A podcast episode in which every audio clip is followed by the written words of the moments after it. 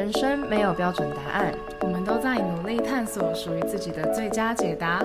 欢迎收听《维抹绿》。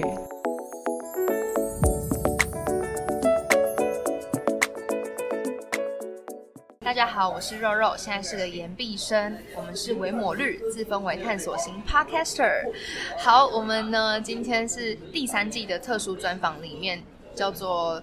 呃，他们跟你们想的不一样的第三集，今天呢是只有我一个人单打独斗，没有微微。然后我们今天特别请到了台湾家庭生命关怀协会的前执行长玉芳来跟我们分享许多关于呃危机怀孕啊，还还有生命关怀的一些议题。那我们请玉芳自我介绍一下。嗨，大家好，我叫玉芳。啊，我过去有在台湾家庭生命关怀协会，也就是针对危机怀孕这个议题，啊，担任前执行长，很高兴今天可以在这边跟大家分享。柔柔你好，嗨，你好，好，那你可以跟我们介绍一下，就是台湾家庭生命关怀协会，也就是我们简称 PSC 这个这个协会，它是在做什么吗？呃，英文的话，你说 PSC 当然就是 Pregnant Support Center，啊，就是呃。就是怀孕支援中心，嗯嗯，好，怀孕支援中心。那为什么加个呃危机呢？因为这顾名思义，呃，协会的名称有一个生命嘛，嗯，啊，那我们要去保护，要去照顾，要去支援这个生命。那针对于正在面临危机怀孕的一些妇女的状况，来给予帮助。嗯嗯嗯，那就是刚刚有讲到危机怀孕，那。大家应该不太知道什么是危机怀孕。所谓危机，就是说，当一个妇女、一个女孩她怀孕的时候，这个当下知道的第一时间的当下，会面临到腹中这个生命危机。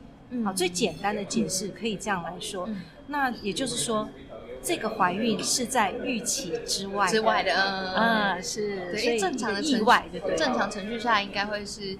我有预期要怀孕，然后我也的确怀了孕，但但在预期之外的，不管可能是不小心，对，反正就是不小心有了这样。是，其实最多的主要的范围是针对呃未婚怀孕是比较多的，可能就是呃已经有一些呃性关系的存在，但是它并没有婚姻关系。嗯，那我想有这个关系，一定就会得面临有可能怀孕。的问题发生嘛？那另外比较小的一个范围，就是对于已婚的妇女，她们已经觉得够了，生的够了，她们并没有计划要怀孕，或者是她们在经济上是没有办法负担呃更多的孩子的一些思考模式下，如果她们在当下怀孕，她们也算是一个危机的状态发生，是。了解，好，这次我们会想要，应该说这个这次的这个探访主题是是我决定的啦，就我跟维维提案，然后后来决定要做这个的原因，是因为我在大概前年的时候有听到 PSC 这个机构在做的事情，我觉得非常有价值，因为呃现在可能大家会。有时候会讨论到堕胎要不要合法化啊等等的，但我我自己肉肉本人呢，我的价值观，反正大家是 podcast 的听众嘛，所以你们所听的一切就是经由主持人所灌输的，就是在被我洗脑这样。就是我因为我个人很很重视一个价值，是我觉得呃每一个胎儿他都是一个生命，就是嗯。可是我觉得每一个生命它都是有价值的。它今天诞生在这个世界上，它所能发挥的影响力完完全全都是我们没办法去想象的。但它今天只是因为可能妈妈他们在没有预期的情况之下，以至于。他没办法出生在这个世界上，我觉得是一件很可惜的事情，所以才会想要找日方来，呃，跟我们谈谈他过去在协会当中做的一些事情，这样是是，对。那想了解一下，就是如果我今天是真的是一个遇到危机怀孕的妇女的话，那我今天如果不堕胎，我还有什么其他选择吗？就是这是不是协会在做的事情？是，嗯，当然。在发生危机怀孕的当下，呃，我觉得本身这个妈妈，嗯，她一定是陷入一个好像面临世界末日的恐慌一样。她是什么状态，什么话都不容易听得进去。嗯，那如果说在那时候我们的陪伴可以让她暂时稳定下来，或者是周遭的环境对她的压力。呃还可以的话，其实真的他会考虑想把孩子留下来。嗯嗯有些时候，有时候他可能还在高中或是念大学，我们也有遇到过还在念国中的。哦哦，那像这样的状况，孩子带孩子，嗯，在环境上，包括他的父母，一般来说是不太允许嗯他去呃把小孩生把小生下来嗯。那如果说真的也想生下，有少数他们的阿公，算是阿公阿妈吧，嗯他的父母，他是觉得那是我们家的孩子，嗯会觉得要给他生命。少数是有这样想。那怎么办呢？他们没有办法抚养孩子，我们当然呃，我们的协会就必须要具备一些讯息提供给他们。一个方向就是说，他们可以考虑出养。嗯嗯那出养这个议题又是另外一个很大的议题。早期传统的观念对会认为小孩不要给人家领养，给人养因为会觉得会被虐待。嗯然后你他受了什么样的伤害，你看不见，嗯你也没办法，不如就不要不要出养，不要生。那其实就是意思我讲白一点，杀了他，不要让他去受苦。哦 就是真的很现实的问题，嗯就是这个状况。但是现在的呃收出养的制度已经不同于过去，嗯呃，所以我觉得我们必须有责任去告知，也帮助他们去明白现在出养收出呃出应该说出养的一个呃法律规定，其实是非常有保障的。嗯那呃，我们台湾也有这样的一个儿少机构，专门在帮助想要出养或是收养的这些人做一些手续上，还有在这彼此关系上的一个保护的动作。嗯比如说这个孩子他要办出养，他必须第一第一个部分，他他不能出养给认识的人，嗯嗯因为怕有交易行为。对，怕有交易行为，所以现在法律规定是必须要透过媒合。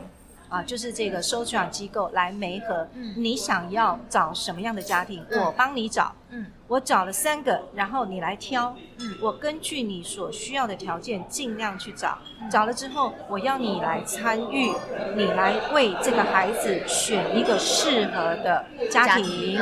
然后，呃，这是开始进入到第二、第三很多后面的阶段。嗯如果说确定之后，收收养父母必须要受到非常多的法律的一个呃规范里面，他必须要受很多的时数的呃训练学习，如何来照顾这个收养来的孩子。然后还有这个收养家庭的成员是要被社工所了解，每一个成员不是不只是养父母，包括这养父母他还跟谁居住，嗯那可能就是他们的孩子，或是他们的祖父母，任何人，每一个当中会跟收养孩子一起住的孩的每一个人都要被社工，呃，怎么讲，就是要要面试，嗯。呃要面试，然后让听听看他们对收养这个孩子的看法，那他们会怎么样来呃进入到有收养孩子的一个生活，他们的想法是什么？他们要确定他们是安全的，是可以照顾这个孩子，是会爱这个孩子的，他们才会开始进入下一个阶段，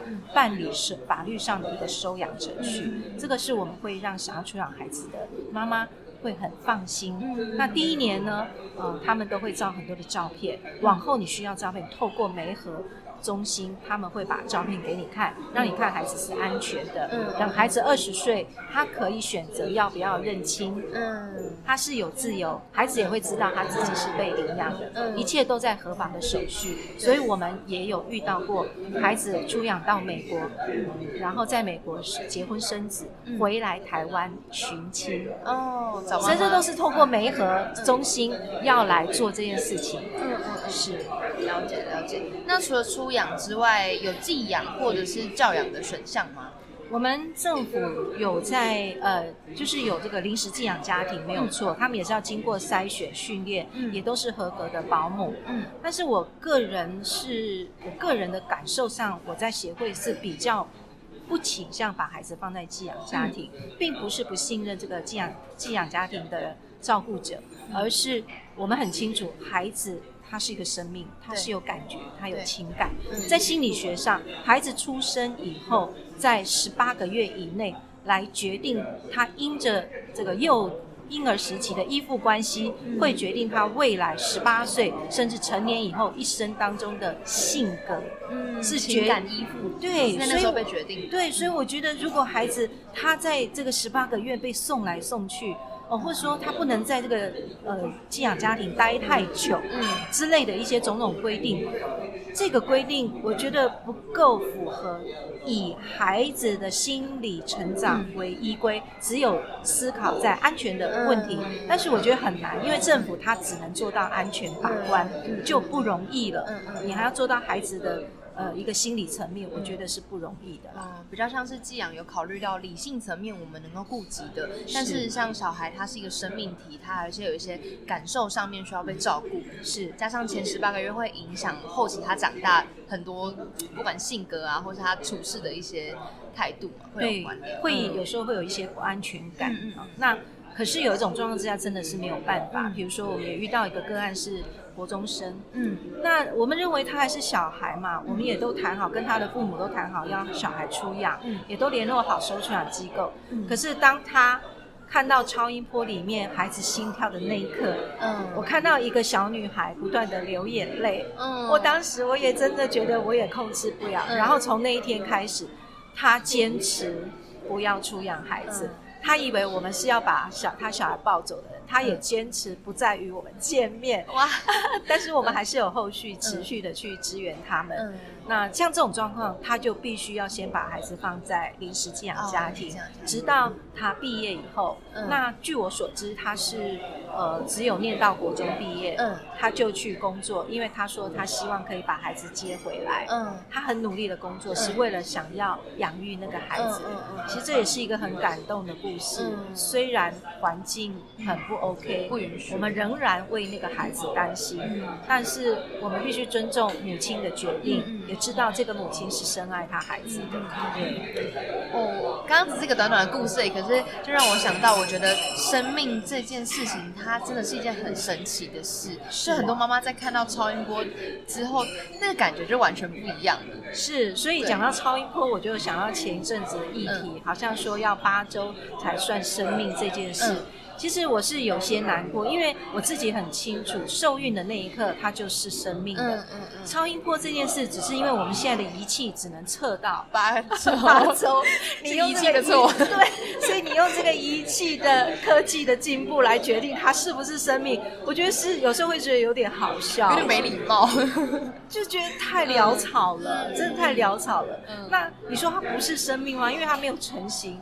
那可是它会长大，它不是生命，它为什么会长大？所以在医疗的角度，你受孕了，就说哎呀，恭喜了，你有一个孩子了，不就是这样的概念？可是当不要这孩子的时候，这些概念全部被推翻，就说它不是生命，是。真的是有一点草矛盾，对对啊。好，那我们今天如果撇除掉，就是刚讨论到到底胎儿它是否为生命，就姑且今天不要讨论这件事情好了。那堕胎这件事情对妈妈本身，对怀孕的母亲本身会有什么样的影响？不管是呃包包包含身心灵，就是各各层面这样，这影响是非常非常非常严重。其实我在这里我不会呃我不会言，我自己在年轻的时候也是一个。呃，有堕过胎的人，那后来我呃忧郁症到一个非常严重的程度，嗯，我不知道我是跟堕胎有关系，嗯嗯，那后来是因为接触了一些信仰，让我慢慢的又重新走出来，所以我才知道说，我我也开始帮助一些堕胎后的妇女，呃，也发现他们有很多会有一些莫名想要自杀的一些。呃，想法，他们也不知道为什么他们要这样，他们也不知道，嗯，他们有堕胎的关系影响到他们的情绪，嗯，然后长期以来，他会觉得自己开始变了，他觉得越来越负面。他觉得有时候不爱说话，嗯，有时候很疯狂的想要去做一些慈善事业，表示他不是一个坏人，嗯。那有些时候每个人反应呈现出来会不一样，有些时候他会莫名的很有情绪、有愤怒，他开始觉得在人际关系里面不再像跟过去一样，总觉得自己哪里不对劲，嗯，他很容易发怒，有时候会攻击人，攻击我说言语上的攻击。然后常常会做噩梦，嗯，也会常常梦到孩子，嗯，然后会莫名的想哭，嗯，这些很多的一些情绪上的反应，其实都是在堕胎后症候群里面会发生的一些状态。我这说这当然不是以我自己的经验，而是在一九八零年哦，美国已经呃在精神医学协会公认精神后创伤失调症。那已经列入堕胎后症候群为他们一个算是呃重大的一个情绪疾病之一。嗯，它是有明定的。对，它是已经被医学认可的。对，嗯，我先前有跟就是日方在讨论到的时候，有听说就是这个症候群它的判定的层级其实跟失去亲人差不多严重，对不对？对，是一样的严重。那只是认知上会不认为他是一个一个病这样一个人。哦不哦不会认为那个在堕胎的时候，嗯所以他没有办法连串联到这个我失去亲人的这个、嗯这个想法、这个认知。嗯但是潜在的情绪发生是是很类似的。带来的伤痛是差不多难过跟就是一样层级的这样。对对对，所以说他们会不断的失眠，然后失去安全感，他们会重新甚至一直经历堕胎的痛苦，他们在关系上开始都会出问题，甚至如果是很要好相爱的男女朋友，嗯。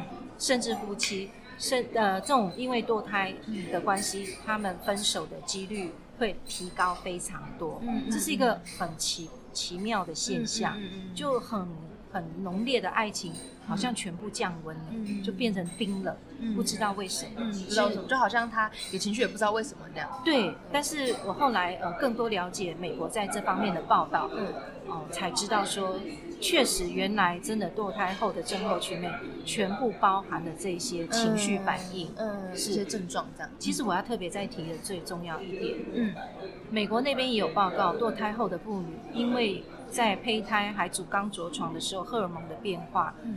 然后硬是把孩子做人工流产掉，会影响到整个荷尔蒙的改变。嗯。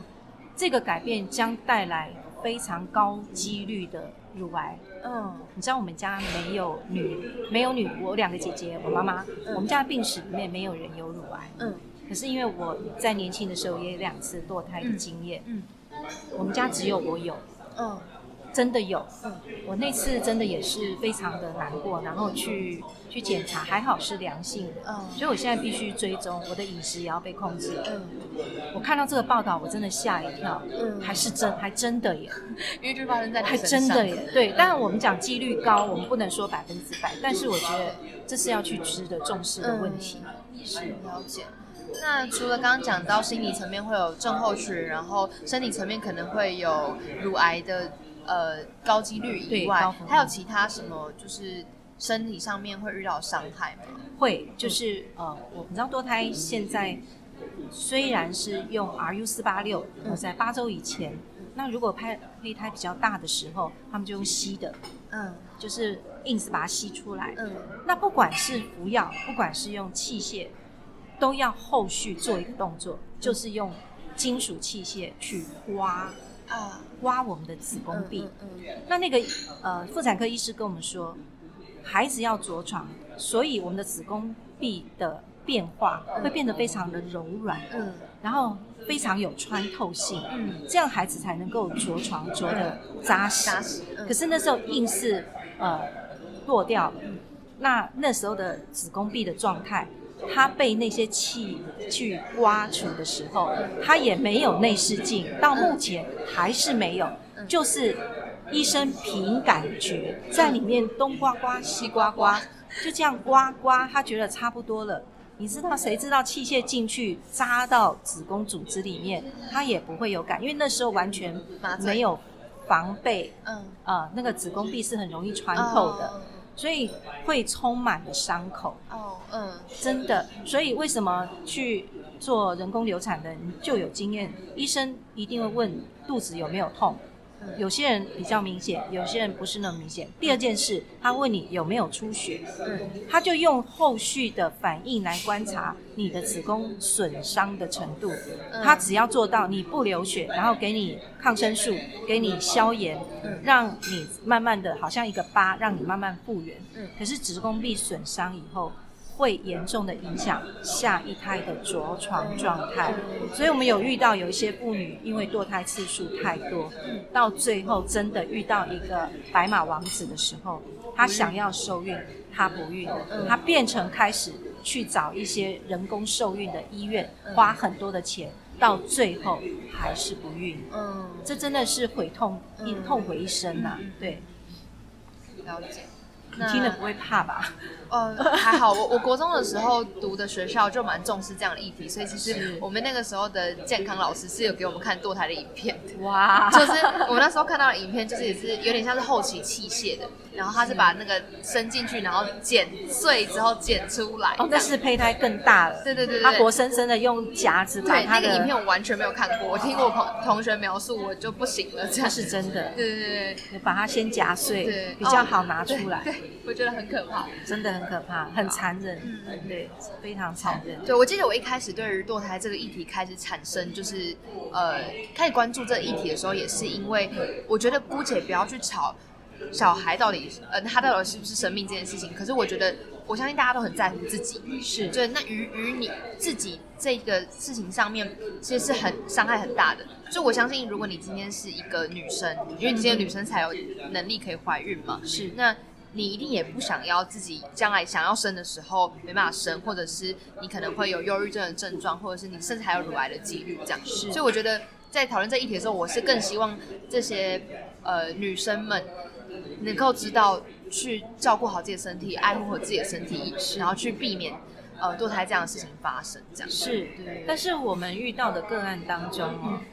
呃，我觉得这些问题在他们知道怀孕那一刻的当下，那段时间，他们很难听得进去。哦，他因为那个危呃危机怀孕的冲击大到他，他现在就是想想他觉得要马上解决这个小孩，才能够解决他所有的问题。嗯，可能他不能被爸妈知道。嗯，可能。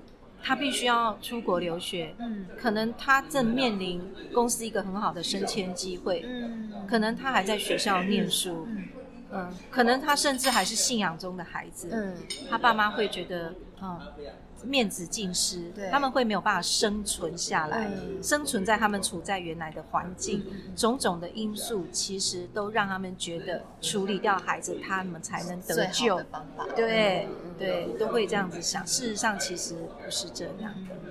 所以希望就是现在还没有面临危机怀孕的女生们，如果听到这一集 podcast，可以把这个想法更多的传出去。因为我觉得，如果能够提前预防，我们能够避免在那个当下做出一些你逼不得已、身不由己的选择。是对。好，那我想问一下，就是如果像我今天不是危危机怀孕的妇女的话，那我能用什么方式去支持这个议题呢？哦，这是一个很好的问题。我在大学有很多同学都说，哦，那如果我们周围的同学发生这样的事，我们到底要？该做些什么？我觉得第一点，当下你有发现周围有人这样的话，我觉得陪伴跟支持是很重要。嗯，绝对不要说。你怎么会做这种事情啊？你完蛋了！你说 徒增恐惧，你这样子书怎么念得下去啊？你爸妈知道要怎么办？你比他还急的时候，你真的会让他真的想从四楼跳下去。真的千万不要这样。就是说我相信你现在一定心里非常的着急害怕，没有关系，我们事情总都能够解决的。我可以陪你，很重要哦。这句话，我可以陪你，我们一起来面对这件事情。你先不要害怕，我们坐下来想一想。想，当然，他觉得有人陪伴他，会让他比较容易稳定。虽然他还是焦虑，但是总比没有帮助还是不一样的。第二个就是来帮助他去寻找一些呃专门帮助危机怀孕的机构，因为毕竟他们在这方面是专业的，他会帮助你。找出你的资源，找出你的利基点，找出你可以用什么方式，甚至于我还曾经，嗯，对于一个女孩没有办法跟父母沟通，她父母就是要跟他断绝关系，嗯那我就去之后，呃，他真的是哭的没有停过的，我后来真的就去跟他父母见面，嗯那跟他父母沟通，透过第三者来沟通这个这件事情的时候。我觉得后来他父母接受他了。我不是说我比较厉害，而是很多时候透过第三者来帮忙，真的会有他的一个成效在的。所以后来，现在那对父母爱他那个孙子，爱到比谁都夸张啊！这是我们最常看到的事。当时要不要这孩子的也是，还都更 对。可是到生出来以后，这个疼爱孩子、宠孩子更夸张，其实就是那个 阿公阿妈。嗯但是为人父母的心难免的啦。对，他们为了保护自己的女儿，有时候他们采取的手段会比较激烈一点。对。了解。这样。那刚刚有讲到说，可能就是如果身边我朋友遇到这样的事情的话，那我们可以带着他陪伴他，然后一起去寻求像是 PSC 这样的组织嘛？是对非常适合。那像全台湾除了台中有 PSC 以外，还有哪些地方是可以让这些危机怀孕的妈妈们求助的吗？有，都有，台湾各地都有。呃，我先呃跟各位说，PSC PSC 可以在网络上去搜寻。嗯，啊，那在逢甲那一带，那会有专人来服务、来支持、陪伴你们。那另外在呃台北的部分，有一个是呃台湾怀孕妇女关怀协会。嗯，你打怀孕妇女就可以看到，嗯它是一个呃背后是一个德国来的一个组织。嗯，那他们就是专门在帮助呃危机怀孕的妇女做国际性的。国际性的一个服务，嗯。所以他们的资源非常的专业，嗯。包括医疗的、嗯。心理层面的，嗯。呃，还有情感上的，嗯嗯。呃他们的呃非常齐全在各方面，嗯。所以我觉得台北那个机构也是不错的。嗯嗯嗯。那接下来就是台南，台南呃做非常有经验二十多年的，就是呃 Ray Hope，嗯。Ray Hope 希望之光，嗯。他们非常有经验，他们有非常多呃的房间，有个庇护家很大，嗯。所以当你觉得没有地方可以安全的顺产，甚至你觉得在经济上有困难，嗯。你到呃台南去住在他们的呃那个庇护家，嗯。它的空间环境是还不错的，嗯。我觉得可以让帮助你的心静下来，嗯。那也可以都有开放一些时段，可以跟亲友。呃，有一些相聚的时间，嗯。我觉得也可以考虑，哦嗯不用这么害怕，我们是有路可走的。嗯。那另外是全省性的有善牧基金会，嗯。善牧它不只做危机怀孕，它还做有关于家庭周边所有一些边缘的很多的议题，他们也都有做。那所以在呃台北跟南北还有南啊都有善牧的机构，也可以上网呃打电话去问。嗯。接下来在那个台东，台东也是呃非常有经验，叫呃晨光之家，对，那也蛮也蛮蛮有名的，那他也是非常有经验。还有在高雄有一个台湾全人关顾资讯协会，嗯。这个也是比较是多呃多元性的一个服务，比较全方位对，然后包含危机怀孕，对嗯，那所以说，专门只做危机怀孕支援的，就是台中的 PSC，台北的呃怀孕妇女关怀协会，嗯。台南的希望之希望之光，还有台东的晨光之家，嗯。就这几刚好落在台湾不同的一个地方，是哦，日芳，我刚有听到你讲说有在台南希望之光有庇护家这个这个存在，庇护家大概是个怎么样的概念呢？庇护家就是呃，针对一个没有办法留在自己原来的住所，可能是家庭嗯，不方便，因为左右邻居看到你有时候肚子会大起来，爸妈会觉得不知道怎么解释，甚至他们觉得会很羞愧。对，啊，如果说有遇到这种状况，爸妈又觉得很想要留下这个生命，嗯其实到庇护家是一个很好的选择，因为不管吃住都有专业的人员嗯啊在陪伴你，你只而且陪你去产检。嗯如果说在产检的过程有发生什么样的医疗的问题，他们也都会适时的来支援帮助你。对，所以我觉得是很棒的。大概有点像月子中心，但月子中心是生完去的，然后呃，月子中心是呃皇后般的等级享受，那边的话是没有办法做到这样。嗯他们但是吃是一般家庭这样是没有问题的。哦，我的意思是说，月子中心有点像是生完之后去的，那生之前去的就是像是庇护家，就是让你有一个地方暂时是可以住的，然后有吃的，然后包括全方位你要去医疗什么的都能够宽本本那种感觉。对，嗯而且也会有人呃固定的跟你聊，嗯陪伴呃谈心事，然后也会让你做一些饼干烘焙，嗯啊，让你去到你可以做一些有的没的事对到二手商店去帮忙去卖一些二手商品。哦啊，这都是他们周边的一些帮助，呃，正在那边待产的妈妈，嗯能够让他们觉得也也学习建立他们自己的价值。嗯对，那这有点隔离他们的一个进入一个安全的一个环境空间。嗯因为原本他们的环境也可能是很很很不好、很恶劣的。嗯对，那他们也有把你呃生完以后月子做完，也没有就是让你能够吃有的吃有的住啊。嗯嗯对他们也是有照顾到产后的部分。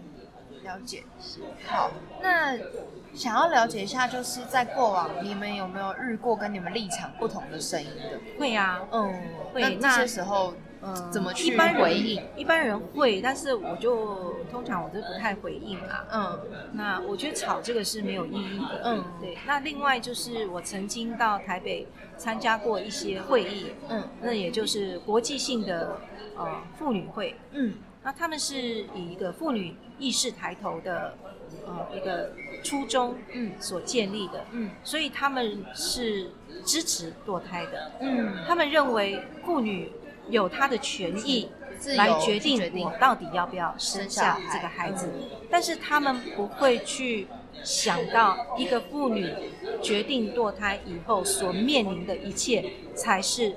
她悲剧的开始，嗯。她已经不再一样，他的生命不再一样，嗯。不是原来的他了。嗯。她是完全没办法预期他会变成怎么样，嗯。所以这对妇女本身其实反而是一个很严重的伤害。嗯。对，这我去的时候，我一提到，嗯，我是在做危机怀孕的，每一个人就开始跟我保持距离。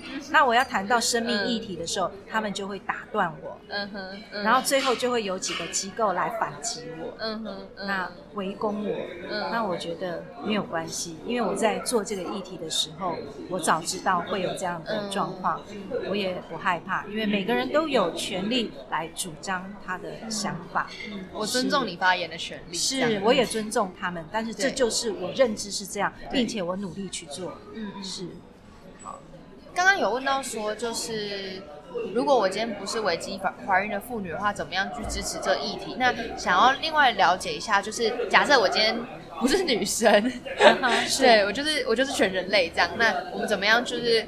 更多的去去支持这个议题，除了除了我呃接触了解以外，有没有什么实质上的行动是我可以去给予去付出的？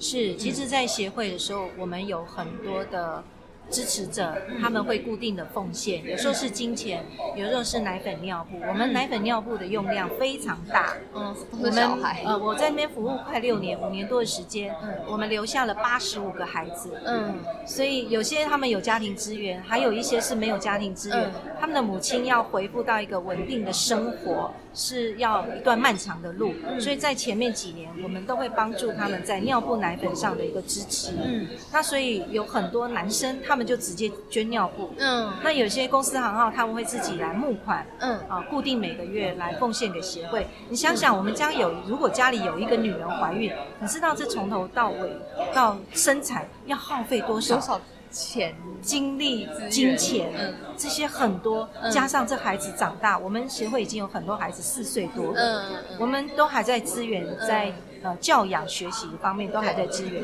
你想，我们投入的一个人力、物力、财力是非常庞大的。我们当然也会找其他的社福单位来一起来帮忙支援、帮助这个个案。嗯那另外，我们也会需要大量的志工。啊，比如说我们也会去宣导，会摆摊。比如说我们会需要有一些呃，比如说你是学心理咨商的，你也可以来帮助我们。一个月你愿意来一到两个时段，来免费的提供我们住在庇护家，或是我们有一些情绪很严重。呃，不稳定的这些妈妈，甚至有自杀念头的妈妈，嗯，她没有钱去看心理医师付这样的费用的时候，我们也会需要这样的人来帮助我们。当然，我们也有一些呃社会人士，他会拿一些手工艺品，还有人来教他们化妆、打理自己，嗯。呃，还有就是一些美容师来教他怎么打，还有来教理财，嗯。那他们的理财真的是一塌糊涂的，你们可以想象他们在一个破碎家庭，这些是他们没有办法学习到，开始从生活层面食衣住行，在他们需要学习重新建造他们个人的能力，嗯你觉得你有某方面的专才是他们用得到，我们也都会开这样的一个课程，课程嗯让我们的个案来呃参加、来学习。嗯我觉得这些都是帮助我们的很好的方式。嗯嗯，是，了解。好，我其实就是在这一次采访日方之前，就我们有一些聊天的时间，然后我觉得这整的这整的真的是一个很大的议题，因为攸关到家庭，攸关到生命，然后当这个世界每一个人都来自一个家庭的时候，其实它真的是一个很重大的议题。这样是就其实蛮好奇，你那个时候一开始是什么样的契机让你进到 PSC 工作？嗯，其实这很多人会问到我这件事情。当然，我自己过去，我我刚刚有分享，我自己有过这样的经验，堕胎的经验，我自己重新走出来，所以我会用我的故事来鼓励堕胎后的妇女，你不要放弃自己，我可以，你也可以，甚至我们可以出来帮助面临在这样子处境的人。第二个，我会进到这个协会，呃，是因为我我是单亲家庭，那我的女儿遇到。呃，未婚怀孕这件事情，我是协会第一个个案的妈妈。哦，第一个个案的妈妈。对对，协会第一个刚成立的时候，我们是他第一个个案。哦。然后的妈妈。嗯。所以因为这样的互动接触，然后，嗯，就有一天创会长就邀我，他说因为初创早期没有还找不到一个适合的人，啊，在协会主导整个这样协会的。呃，工作，嗯，所以他觉得我很适合，他邀我很久我才进来，嗯，因为我觉得我不行，嗯，我觉得很难，嗯，我觉得不知道要怎么做，嗯，所以我也很害怕，我觉得我没有办法胜任，嗯，那一直经过很长时间，很多的环境又发生很多的事情，嗯，后来也鼓励我。勇敢的，就是踏入了协会的这个工作，一直持续了五年多。嗯，是了解。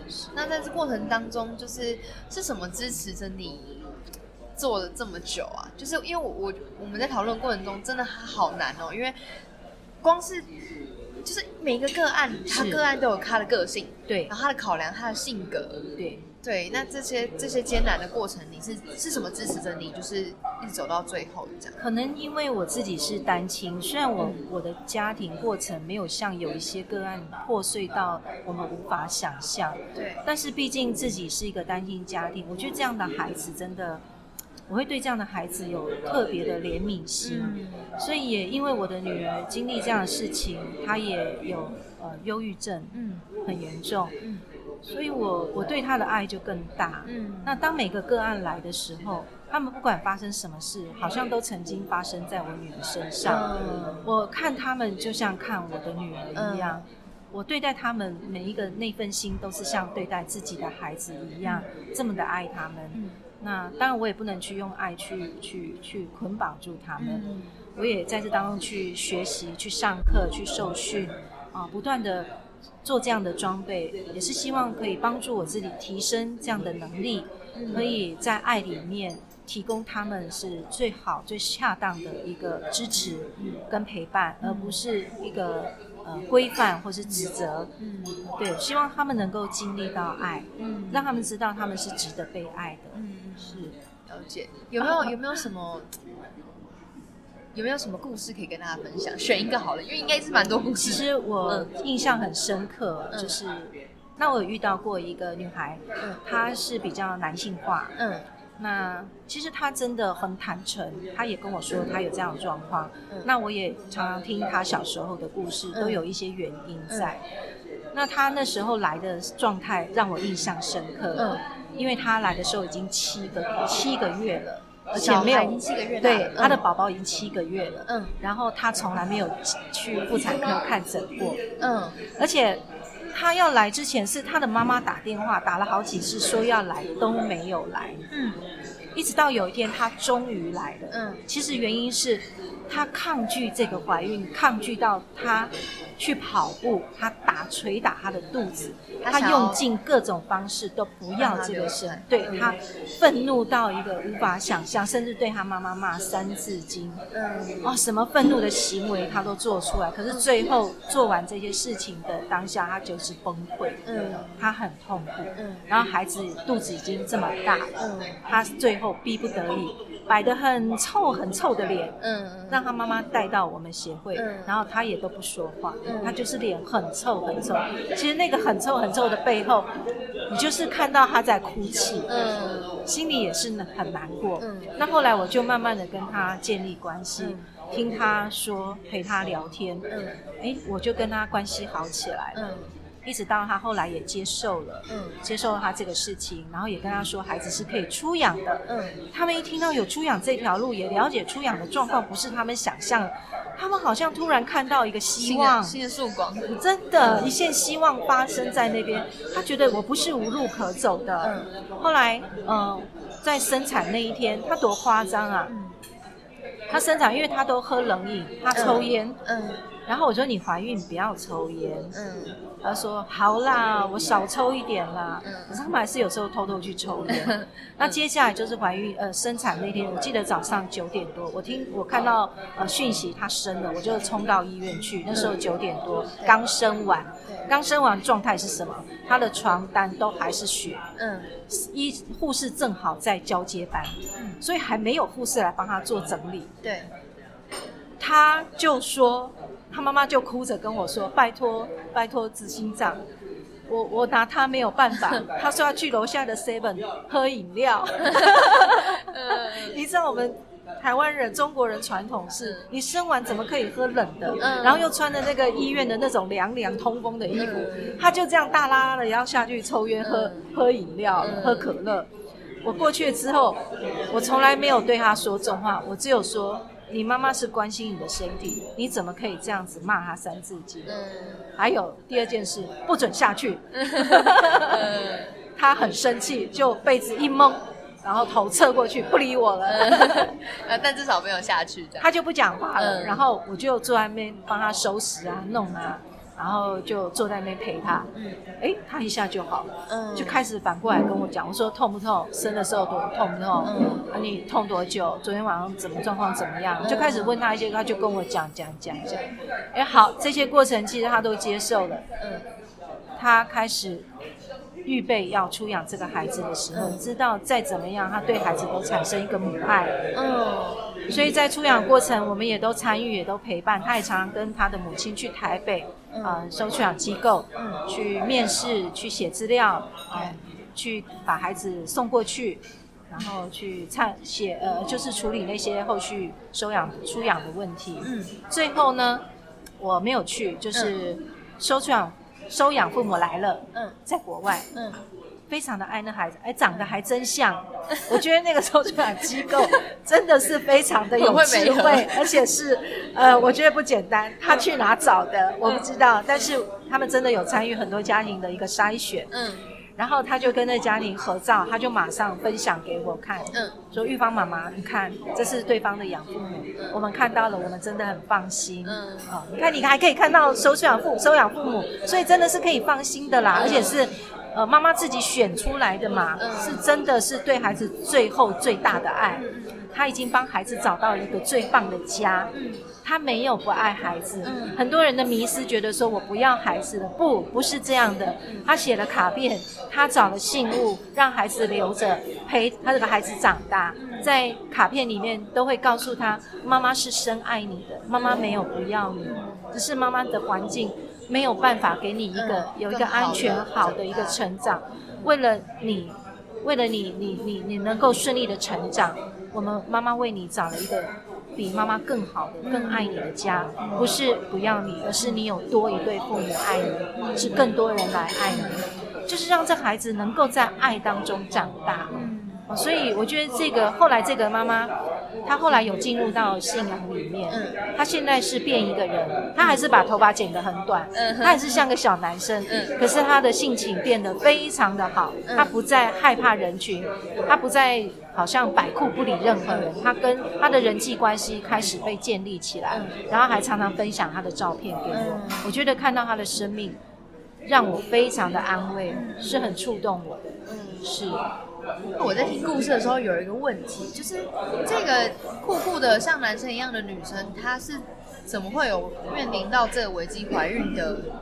哦，你问到好问题，这是我刚刚没想到的。嗯呃，因为这样说好了，我们在受训两性关系也有学习到呃比较同性倾向的孩子，其实他们是危险的，嗯。因为他觉得他是男生，对，所以他常常去酒吧喝酒，嗯，就常常喝醉，对，然后他把那些哥们当哥们，嗯，醉的时候那些哥们不当哥们，那些哥们把他当女人，哦，就对他性侵，哦，所以他连爸爸是谁他都不知道。哦，所以为什么他当时这么愤怒的原因他也觉得羞愧，嗯，对，伤心欲极啊，哇，这真的很难过哎而，且对他性别倾向也是一个非常严重的冲击，一种他会更大的错乱跟痛，因为他一直认知我是男生男生，可是我竟然生了一个孩子，对，对，所以他他这个矛盾让他非常痛苦，哦，天哪，嗯，对，了解。不过从故事的结尾听起来真的是，